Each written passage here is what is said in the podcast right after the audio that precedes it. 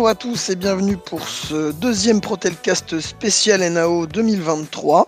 Euh, je suis aujourd'hui en compagnie de Maher. Salut tout le monde. De Sylvie. Bonjour à tous. Et de Stéphane. Bonjour à tous. Nous allons donc aujourd'hui aborder bah, des euh, premières réunions euh, des NAO et de euh, l'évolution, on va dire, des négociations, que bah, de, nous, des propositions que nous avons pu faire et de, des réponses qui ont été apportées par la direction, qui, on peut déjà vous le dire, hein, de toute façon, pour nous, ne sont pas satisfaisantes. Nous allons donc commencer par un petit résumé de la situation présenté par Stéphane. Oui, donc pour, essayer d'être le plus clair possible, pour que tout le monde comprenne bien, nous avons une situation pour récent dans la société qui est toujours la même depuis des années. C'est-à-dire que concrètement, à la première réunion, notre direction nous soumet une décision prise par le groupe Iliad d'une enveloppe des augmentations allouées à la société Protelco falloir, entre guillemets, nous, organisation syndicale, savoir comment on souhaite la distribuer aux salariés. Donc, ça fait des années que ça se produit comme ça. Ça fait des années qu'on dit que l'enveloppe est jamais assez importante puisqu'elle est à peu près de la valeur de l'inflation de l'année précédente, donc de l'inflation au 31 décembre de l'année précédente, donc en l'occurrence le 31 décembre 2022. Et il s'avère que si on constate les augmentations réelles de chaque salarié, ben, ce n'est jamais l'augmentation puisque de l'inflation, pardon, puisque en règle générale, vu qu'il faut distribuer à certains et, et pas en donner à d'autres, eh ben, on se retrouve avec une inflation, une perte de pouvoir d'achat continue depuis à peu près 10 ans. Donc jusqu'à présent, nous avions toujours trouvé un, compromis, entre guillemets, puisque les inflations n'étaient pas spécialement très importantes. Et euh, il s'avère que cette année, nous espérions avoir une enveloppe qui est en rapport avec les 5,2% d'inflation que nous avons sur l'année 2022. Et il s'avère que le découpage annoncé et proposé fait que bah, nous n'avons pas une augmentation de l'inflation. nous avons une répartition selon la direction qui fait l'inflation. Mais pour nous, ce ne sont pas des augmentations. C'est une rémunération effectuée, reçue sur l'année 2023, même si elle n'est pas terminée, avec l'enveloppe proposée, qui est de 3,5%, c'est-à-dire très loin des 5,2%. Et sur ces 3,5%, des choses qui ont déjà été validées l'année dernière sur la dernière négociation sont imputées dessus. Donc on se retrouve avec une enveloppe qui est de 2,9%. Donc imaginez bien qu'on ne va pas augmenter tout le monde de 5,2%. Donc le constat, il est clair que cette année, euh, on a beau tourner les choses dans tous les sens, l'inflation ayant continué à progresser depuis le, 1er janvier de cette année, euh, on se retrouve avec des montants proposés d'augmentation pas pour tout le monde, qui sont, mais à des années-lumière de ce qu'il faudrait ou de ce qu'attendent les salariés pour seulement conserver un certain pouvoir d'achat.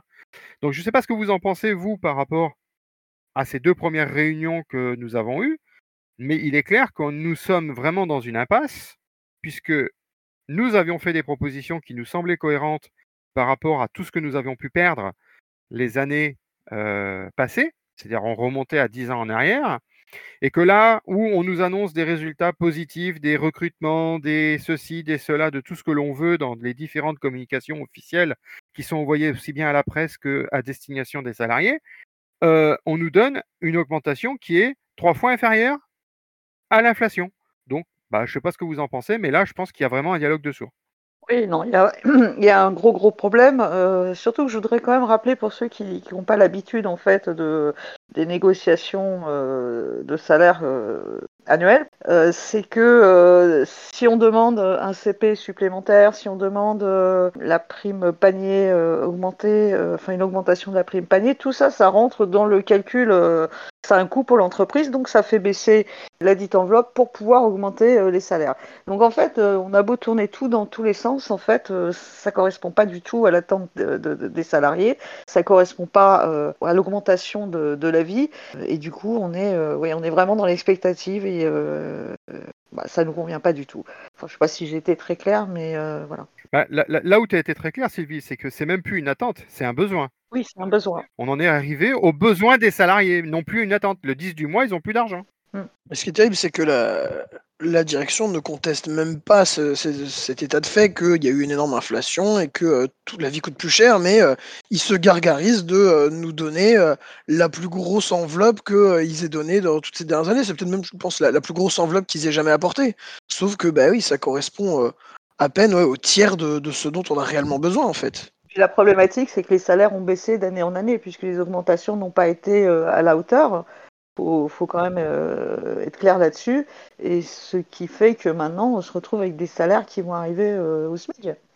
Au SMIC, c'est ça. Ce pas le cas euh, quand, enfin, en tout cas pour les anciens qui se souviennent, quand tu rentrais dans l'entreprise, bah, c'était au-dessus, je ne sais plus de, de... Tu rappelles-moi ça, Stéphane, 150, 200 bah, pour, pour, faire, pour faire clair pour les gens, c'est-à-dire qu'il y a une dizaine d'années, quand on entrait à Protelco, euh, lors de sa création. Euh, on avait un delta entre le SMIC et le salaire d'entrée. Donc, je ne parle même pas de la part variable, hein, donc juste du salaire d'entrée qui était de l'ordre de 250 euros. Aujourd'hui, un salarié technicien entrant à Protelco perd 100 euros sur le SMIC en salaire d'entrée. Donc la part variable, elle n'a pas changé. On a fait une petite modification dans la façon dont elle est attribuée. Avant, on avait 400 euros et maintenant on a 350. C'est juste que les 50 euros de différence ont été réintégrés dans le salaire de base. Mais ça n'empêche qu'un salarié Protelco en 2023 est embauché à 1650. On a un SMIC à 1745.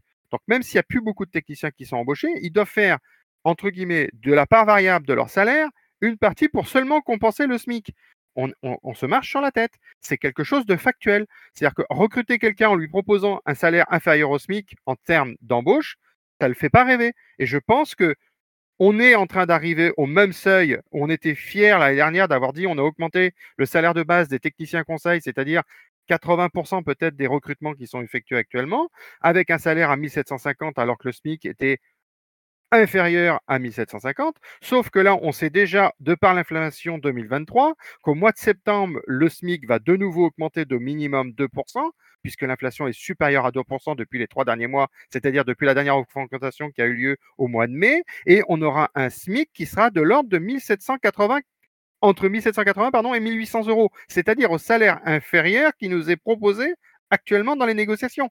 Donc on se marche vraiment sur la tête. Je pense qu'il y a un déni de la direction de se mettre devant la face à la réalité de, euh, des choses.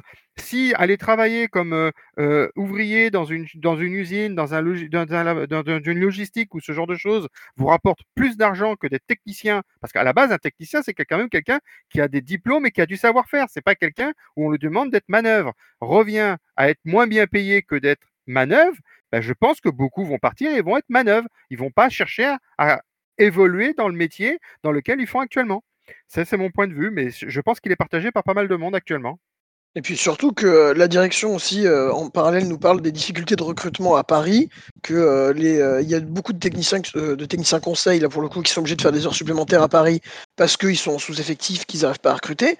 en même temps, comment est-ce que vous voulez recruter du personnel si vous les payez à peine au SMIC dans Paris, Paris intramuros? Alors, sachant que dans Proxy, on est censé habiter pas loin de nos lieux de travail pour pas avoir à faire une heure de trajet, deux heures de trajet par jour. Donc, euh, bah oui, euh, s'il n'y a pas un effort euh, conséquent de fait sur, les salaires d'embauche, je vois pas comment ils vont pouvoir régler ce, problème de recrutement, quoi. Bah après, moi, j'entends, je, comprends, je suis d'accord avec vous, mais je rebondis sur ce qu'a dit Stéphane. L'enveloppe ne m'a pas surpris, en fait. L'enveloppe qu'on a eu cette année ne m'a pas surpris. J'ai l'impression que c'est un cumul qui fait qu'on soit dans cette situation-là. C'est ce qu'on tend pas la direction d'ailleurs, parce que on voit ça depuis plus d'une dizaine d'années. Est-ce que c'est pas cette politique-là d'augmentation dans le groupe qui fait qu'on se retrouve dans cette situation-là aujourd'hui? Ça veut dire euh, embaucher en dessous du SMIC. Je parle bien de salaire d'entrée, on ne parle pas de variable. Est-ce qu'il n'y a pas quelque chose de, plus profond euh, à changer au niveau du groupe peut-être? Ah mais c'est clair, clairement une politique de recrutement au niveau groupe. On est bien d'accord que la politique est la même sur toutes les entités du groupe. On, ne cherche surtout pas à, valoriser des, salaires supérieurs à ce qu'ils sont en capacité.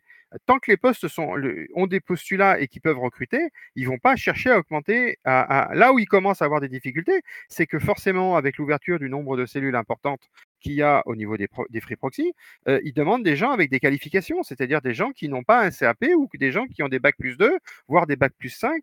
Et, là, ça pose problème. Un bac plus 5 avec un, salaire au SMIC, bah, ils vont n'importe où ailleurs, ils auront plus. Donc c'est pour ça qu'ils ont des difficultés pour les recrutements. C'est que c'est vraiment une politique managériale, groupe. C'est pas une spécificité à Protelco.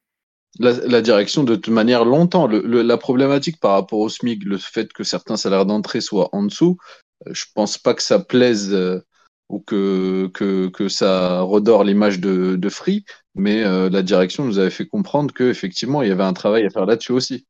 Donc, espérons que ça soit fait. Par contre, il y a une autre problématique, c'est si on va remonter les salaires qui sont inférieurs au SMIG et euh, les calquer ou qui sont un petit peu supérieurs au SMIG, euh, où est-ce que va être pris l'argent? Est-ce que euh, ça doit concerner l'enveloppe qu'on a actuellement ou pas? Et ça, c'est tout le débat qu'on a entre nous actuellement. Je pense que pour revenir sur ce que tu disais d'un point de vue du politique au niveau du groupe, je pense que la politique du groupe a été de dire commercialement, nous annonçons que nous n'augmenterons pas les tarifs pendant un certain nombre d'années et que avec l'inflation qu'il y a eu, parce qu'ils ont subi aussi l'inflation sur tout ce qui était énergie et, matières premières, sur tous les équipements et autres qui doivent installer de par la fibre et, l'installation de, tout ce que nous avons, nous, en termes de réseau, je pense que c'est nos salaires qui en sont la variable d'ajustement. C'est-à-dire que concrètement, on continue d'embaucher. Tant qu'on embauche et que les gens sont prêts à venir travailler pour le SMIC en termes d'embauche et avec cette fameuse part de variable et que ça leur suffit à toucher plus ou à toucher, entre guillemets, un public qui est prêt à accepter dans l'espoir d'avoir mieux dans les années qui viennent, euh, je pense que ces personnes-là vont pas rester puisqu'elles sont venues en imaginant qu'ils allaient avoir une progression salariale euh, qui serait somme toute légitime par rapport aux acquis qu'ils vont avoir pris pour les différentes années.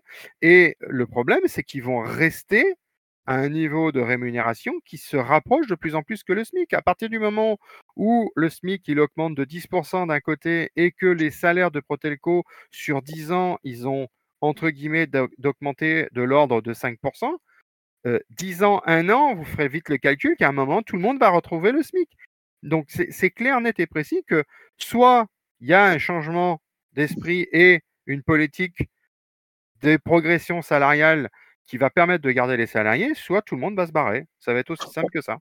On le voit un petit peu en ce moment avec euh, Proxy, mais euh, l'impact est seulement sur le variable. Ça veut dire que le variable est augmenté euh, en comparaison à des postes existants de back-office technique ou euh, de, TSI ou de BOIT.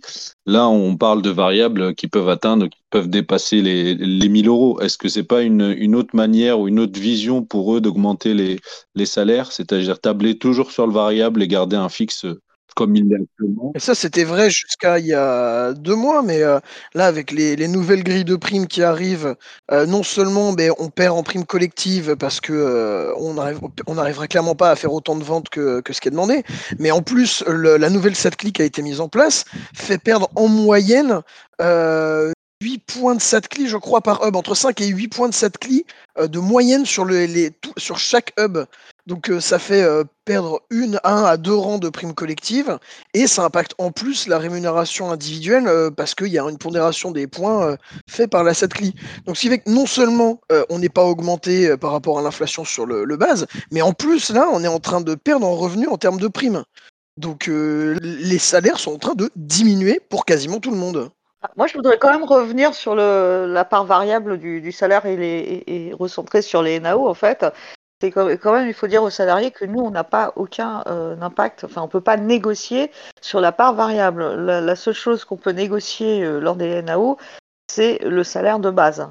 Donc déjà, euh, c'est un peu compliqué pour nous, ça.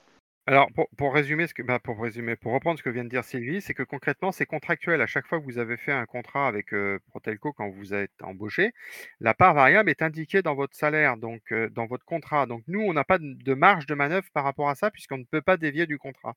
Et euh, comme le dit Sylvie, c'est-à-dire que le mode de calcul de cette part variable, il est unilatéral de l'employeur et il peut changer du jour au lendemain, comme vient de le dire de façon très précise Luc. S'ils ont décidé qu'au mois de septembre, ils rechangeaient une nouvelle fois parce qu'ils estiment que leur objectif à atteindre n'est plus celui qui, était au mois de septembre, au mois de, juin, eh ben, ils rechangeront une deuxième fois, même si ça a un impact à la baisse sur vos rémunérations. Ça ne fait pas partie, entre guillemets, de la négociation salaire.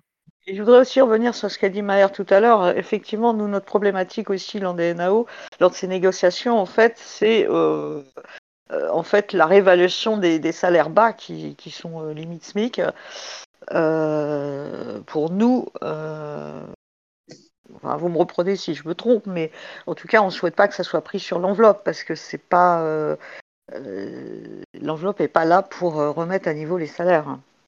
Déjà qu'on nous donne une enveloppe euh, qui est euh, de, moitié inférieure à l'inflation, si en plus on s'en sert pour rehausser les salaires d'embauche de salariés qui ne sont même pas encore dans l'entreprise, il reste quoi concrètement pour euh, les anciens salariés en fait? Bah, Il reste 30 euros d'augmentation. Bah, pas grand-chose effectivement. Donc en l'état des choses, la signature est compromise. Hein. Alors concrètement, la signature, elle est compromise dans le sens où il n'y a pas du tout d'entente par rapport à ce aux propositions qui sont qui ont été faites suite à vos remontées que vous avez formulées.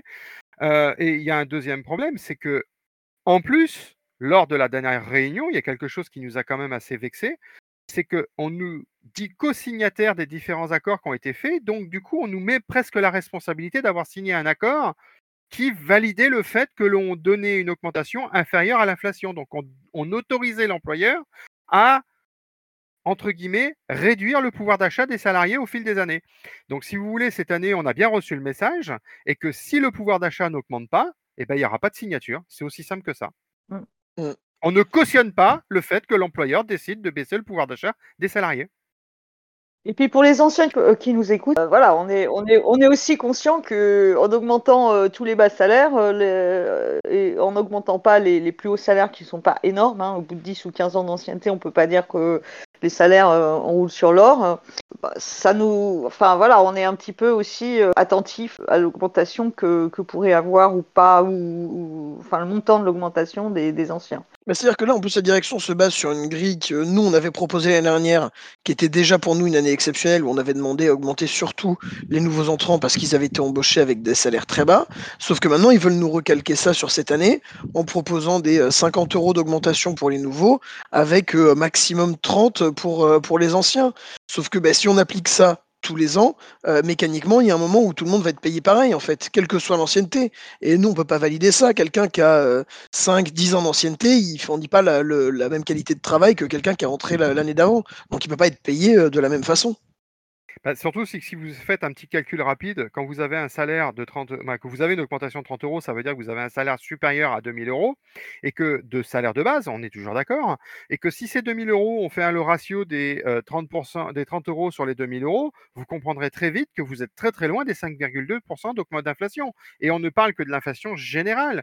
Si on est en campagne et que l'on a, entre guillemets, des déplacements à faire, pour se rendre à un proxy ou autre, et ben du coup, c'est plus 5% d'inflation que vous avez pris. C'est entre 15 et 20. Donc forcément, le compte, il peut pas y être. Après, de toute façon, on ne se fait pas non plus euh, d'illusions. Hein. On sait qu'on euh, n'a pas actuellement euh, forcément les moyens de forcer la main à la direction de signer ce qu'on veut. Euh, parce que euh, effectivement, on n'a pas un, rapport de force très très en notre faveur. Euh, mais concrètement, du coup, nous, la seule arme qui nous reste, c'est de, ne pas signer pour que l'année prochaine, effectivement, comme disait Stéphane, hein, on ne vienne pas nous, reprocher ensuite d'avoir validé la, politique de l'entreprise de bas salaire. Donc, bah, voilà, tout ce qui nous reste comme arme, c'est de ne pas signer. quoi pour, quand même que tous les non-initiés puissent comprendre les enjeux de la non-signature et de, euh, de la négociation, c'est qu'une entreprise ne peut négocier, qu'avec des syndicats représentatifs, c'est-à-dire les mêmes que vous avez élus lors des, élections du CSE. À savoir que nous sommes la seule organisation à avoir 50%, donc la majorité absolue, qui permet de valider la signature d'un accord. C'est-à-dire que le deuxième syndicat présent dans l'entreprise, à partir du moment où il signe seul, n'ayant pas la majorité, l'accord ne peut pas être appliqué. La seule autre option qui existe si l'autre syndicat signe l'accord, c'est que l'entreprise, donc la direction, décide de faire un référendum directement auprès des salariés afin de court-circuiter notre vote, c'est-à-dire notre voix en tant que représentant des salariés, et qui leur permettrait d'appliquer l'accord pour malgré la non-signature du syndicat majoritaire. Donc, ça n'a jamais été fait au sein de Protelco, ça n'a jamais été envisagé non plus, à savoir qu'un simple PV de désaccord comme quoi nous n'avons pas réussi à nous mettre d'accord lors des négociations, leur redonne la main d'appliquer unilatéralement une décision qui n'aurait aucune signature des organisations syndicales présentes dans l'entreprise. Donc concrètement, ça sous-entend euh, une petite, euh, euh, entre guillemets, politique de vis-à-vis des organisations syndicales, puisque ça vous sera systématiquement présenté, puisque ça a déjà été fait dans l'entreprise, comme étant de la faute des syndicats non signataires que l'enveloppe qui est proposée ou qui sera distribuée unilatéralement par l'employeur est automatiquement réduite ou amoindrie parce qu'il n'y a pas eu négociation positive. Donc ça, c'est le discours grand classique qui est prononcé et dit par rapport à toute direction, et pas seulement celle de Protelco, afin de rejeter la faute sur les syndicats présents dans les entreprises, et donc du coup de s'exonérer du fait que la politique salariale leur appartient à 100%. C'est pas nous qui négocions, c'est bien eux qui proposent. Donc, pour après avoir dénoncé tout ce que nous venons de dire par rapport aux faits euh, qui sont euh, réels de la négociation, nous tenions quand même à rappeler que la CGT est responsable, a bien entendu les salariés qui composent Protelco, et nous avions fait trois grandes propositions, entre guillemets, euh, qui nous semblaient, entre guillemets, cohérentes par rapport à ce qui nous est annoncé et par rapport à notre entreprise et notre secteur. La première était de rattraper ces 250 euros de différence avec le SMIC que nous avions perdu puisque nous les avions il y a 10 ans, sous 3 ans. C'est-à-dire que concrètement, on demandait environ 80 euh, euros d'augmentation tous les ans pendant 3 ans sur les salaires de base. La deuxième option que nous demandions, que nous voulions apporter, c'était que là, on parlait de salaire de base, mais tous les anciens n'en bénéficiaient pas puisqu'ils ne sont plus au salaire de, de, base d'embauche. C'était d'indexer, de créer une grille des salaires qui était indexée par rapport à la convention collective et nous augmentions ce salaire de base propre à Protelco des mêmes pourcentages que des paliers qui étaient dans la grille des salaires existante sur la convention collective des télécoms. Ça permettait de la baser non pas sur des augmentations, des évolutions ou autres, mais tout simplement sur l'ancienneté, puisqu'on partait du principe que plus on était ancien dans l'entreprise, et plus on avait acquis des savoir-faire, et on était certainement plus performant euh, dans notre travail. Donc ça justifiait d'avoir des paliers de 5 ans et donc des augmentations avec des pourcentages raisonnables entre chaque palier, et ça permettait de valoriser sa présence au bout d'un certain nombre d'années. Le dernier point qui nous semblait important, c'était la prime repas, la prime panier, ça dépend si on est sédentaire ou si on est euh, euh, technicien, euh, qui est bloqué depuis de nombreuses années à 5 euros par jour pour la prime panier et l'équivalent de participation sur les chèques déjeuner, les tickets restants, ça dépend comment vous les appelez. Et on demandait une augmentation à 6 euros qui faisait à peu près une vingtaine d'euros d'augmentation par mois net sans impôt, puisque vous le savez, les tickets et les chèques, les primes paniers sont du net non imposable et non cotisé. Donc ça ne compte pas pour les retraites. Faut le savoir, hein, c'est quelque chose qui est bien à prendre en compte.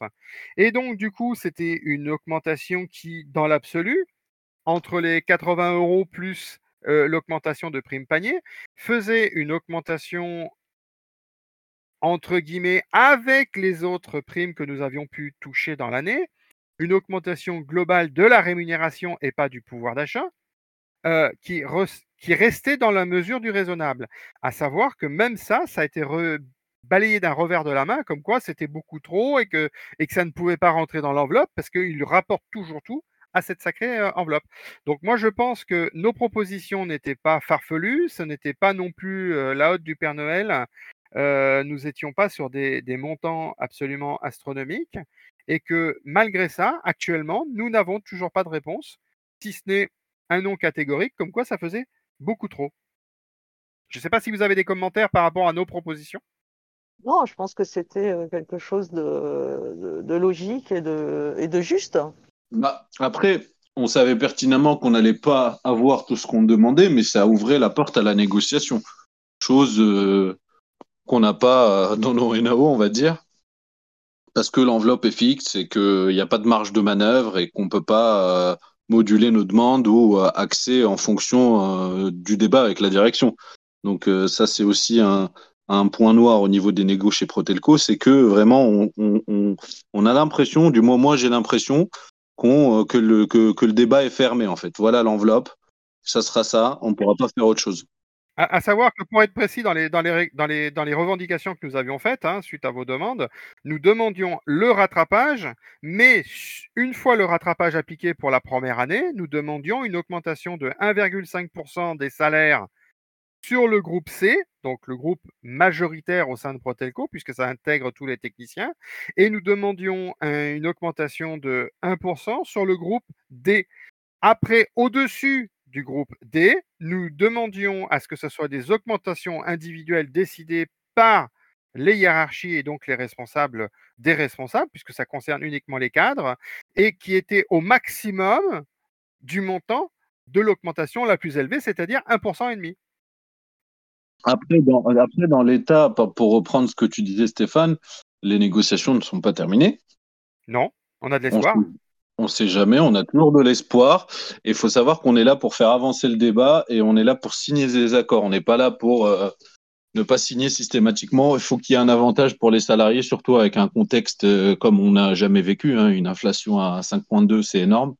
Euh, c'est les salariés qui en pâtissent. Et au final, si on fait ça, c'est pour augmenter leur pouvoir d'achat. Donc, euh, et, moi, je, me dis que euh, ça peut avancer, on peut aboutir à quelque chose de plus intéressant que ce qu'on a aujourd'hui. Oui, ces négociations sont aussi hein, normalement l'occasion de, reparler du temps de travail. Bon, euh, là, on va vous la faire courte, hein, parce que de toute façon, on avait quelques propositions dessus, hein, mais de toute façon, s'il n'y a pas d'accord sur le salaire, il n'y a pas d'accord sur le, temps de travail non plus. chez Protelco, c'est un seul accord pour les deux. Donc, bah, si on ne signe pas de l'accord sur le salaire, il y aura de toute façon pas de signature non plus pour le temps de travail. Donc voilà. la vraie problématique que l'on peut vraiment rajouter, c'est nous avons effectivement eu aux élections un pouvoir de négociation vis-à-vis de la direction pour vous représenter. Les seuls qui sont en mesure de pouvoir faire bouger les choses dans le sens qu'ils le souhaitent, c'est vous. Nous n'avons bien sûr un pouvoir de négociation, mais vous, vous avez un autre pouvoir, c'est celui de vous faire entendre. Alors on ne parle pas de grève, on ne parle pas de ceci, on ne parle pas de cela, mais si vous envoyez tous une demande d'augmentation individuelle directement au directeur de Protelco, je pense que si vous êtes 800 à envoyer une demande qui dit qu'il vous faut un minimum de 150 euros d'augmentation par mois, ça n'aura pas le même impact que si c'est nous qui l'avons dit. Donc moi, je vous invite tous, en fonction des évolutions que vont avoir la prochaine réunion, qui, on ne l'a pas répété, mais qui va avoir lieu le 28 juin après la réunion CSE, bah, concrètement, il n'y a plus que vous qui avez un impact ou qui pourrait avoir un impact sur sa négociation.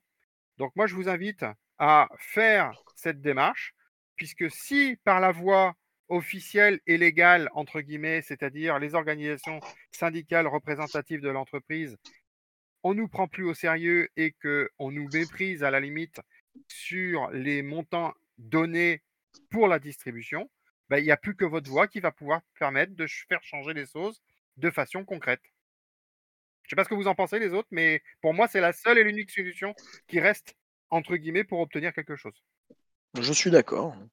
C'est clair. je suis pas trop d'accord avec ça, mais bon, après, oui, c'est bien de le, tenter, mais... Euh, C'est-à-dire que tu n'es pas d'accord, qu'on soit bien d'accord pour les auditeurs, tu n'es pas d'accord sur le fait que c'est eux qui ont la clé de leur augmentation oui, je suis d'accord avec ça, mais la ah. manière, je ne suis pas d'accord. Ah, mais la manière, chacun, chacun pourra la donner comme ils voudront. La manière, c'est, moi je donne un exemple, hein, c'est pas une, une manière, il n'y a pas de baguette magique, il n'y a pas de moyen magique, mais à savoir que que ce soit la grève, que ce soit les débrayages, que ce soit le mécontentement directement auprès de son responsable, sont des moyens de faire connaître les besoins de chaque salarié, individuellement et personnellement. Bon, sur ces notes euh, joyeuses, je pense que de toute façon nous avons euh, fini pour aujourd'hui. Euh, on essaiera de vous faire un retour le plus rapidement possible après les, négociations, après la, réunion de mercredi. voilà, en fonction de façon de, ce qui aura été dit dans cette réunion.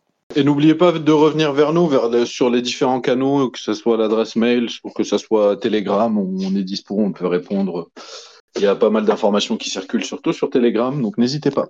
Eh bien, je crois que Luc et Maher ont tout dit, donc euh, n'hésitez pas, comme le dit Maher. Et puis, je vous souhaite à tous euh, eh bien, une bonne journée ou une bonne soirée selon euh, l'heure où vous allez écouter ce podcast. Et puis, bon courage, et puis on lâche rien. À bientôt. Allez, on va clôturer tout ceci en vous souhaitant une bonne fin de journée, si c'est le cas. Et si vous avez beaucoup de questions, eh ben, n'hésitez pas, on est disponible sur Telegram. Au revoir tout le monde. Bonne soirée, à bientôt.